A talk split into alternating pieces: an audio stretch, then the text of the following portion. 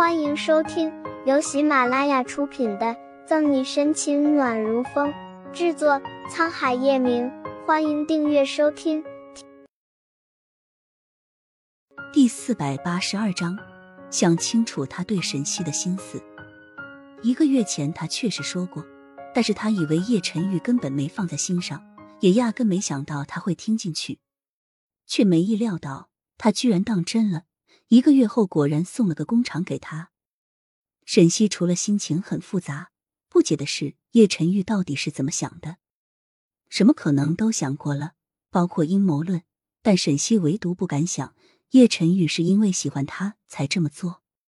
你说过的每句话我都记在脑海，你想做的每件事我也都记得清楚。叶晨玉拉过沈西，一脸柔情的表达出自己心里想说的话。然而，这些话让沈西更加呆愣，不知所措。他有些不相信这一切是不是真的，但是面前的人确实是叶晨玉，那里也真的是他送给他的工厂。叶晨玉为什么突然变得这么煽情？他又知道自己在说些什么吗？左心言和左心阳在他那里又充当什么角色呢？叶晨玉，你说这些是什么意思？在你眼里，我沈西算什么？打一巴掌再给我颗糖吗？你心里既然没有我，你为什么会送我工厂？为什么说的这么情深意重的样子？沈西哽咽着声音看着叶晨玉质问。叶晨玉知道他的那些话给他的冲击有多大吗？他确实被感动了，但是他更想知道他把他当成什么了。我。叶晨玉一顿，他也说不出来。叶晨玉也不确定这是什么感觉。但是他就是在看到沈西脸上有笑意的时候，心里跟着高兴。这么多天来没有见到他，他心里会难过，会无故的烦躁。但一见到他，他心里再不好的心情都会通通消失。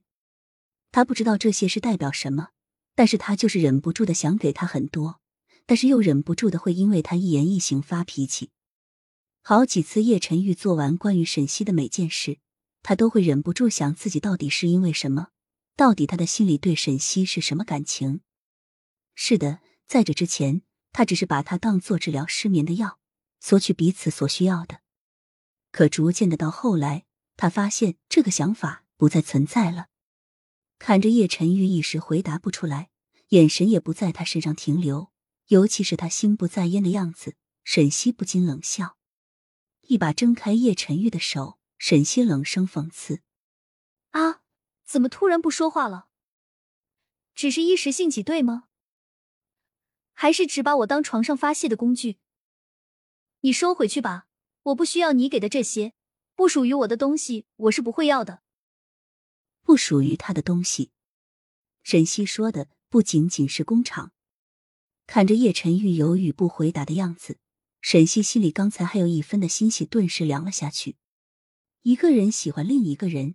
表情是骗不了人的，也不会犹豫这么久说不出来。既然不喜欢他，那他就没有必要送他这些，他也不会要。沈西退开身子，站在叶晨玉身前，冷漠的开口：“我们之间已经没有任何关系，你看见我就当做陌生人好了，我也不会和你继续纠缠。既然彼此没有可能，那以后各自安好，互不打扰，老死不相往来。”沈西说完，转身离开。没有再回头，听到沈西说“老死不相往来”，叶晨玉心里猛然一空，那种感觉就像是突然失去了什么一般。叶晨玉回头看着沈西离开的背影，想要开口挽留，却说不出话来。他不知道说些什么来挽留。叶晨玉呆站在原地，薄唇紧抿成线，看着眼前的工厂，一直以为可以在送给沈西那天看到他满脸的惊喜笑容。却没想到那些笑容那么快就被他自己抹杀。回到车里，叶晨玉没有立即发动车子，他想静一会儿，想清楚他对沈西的心思。沈西失魂落魄的离开工厂，走到拥挤的街头，心里那种失落的感觉和凉透的心，对于叶晨玉，这种感觉不是第一次了。本集结束了，不要走开。精彩马上回来。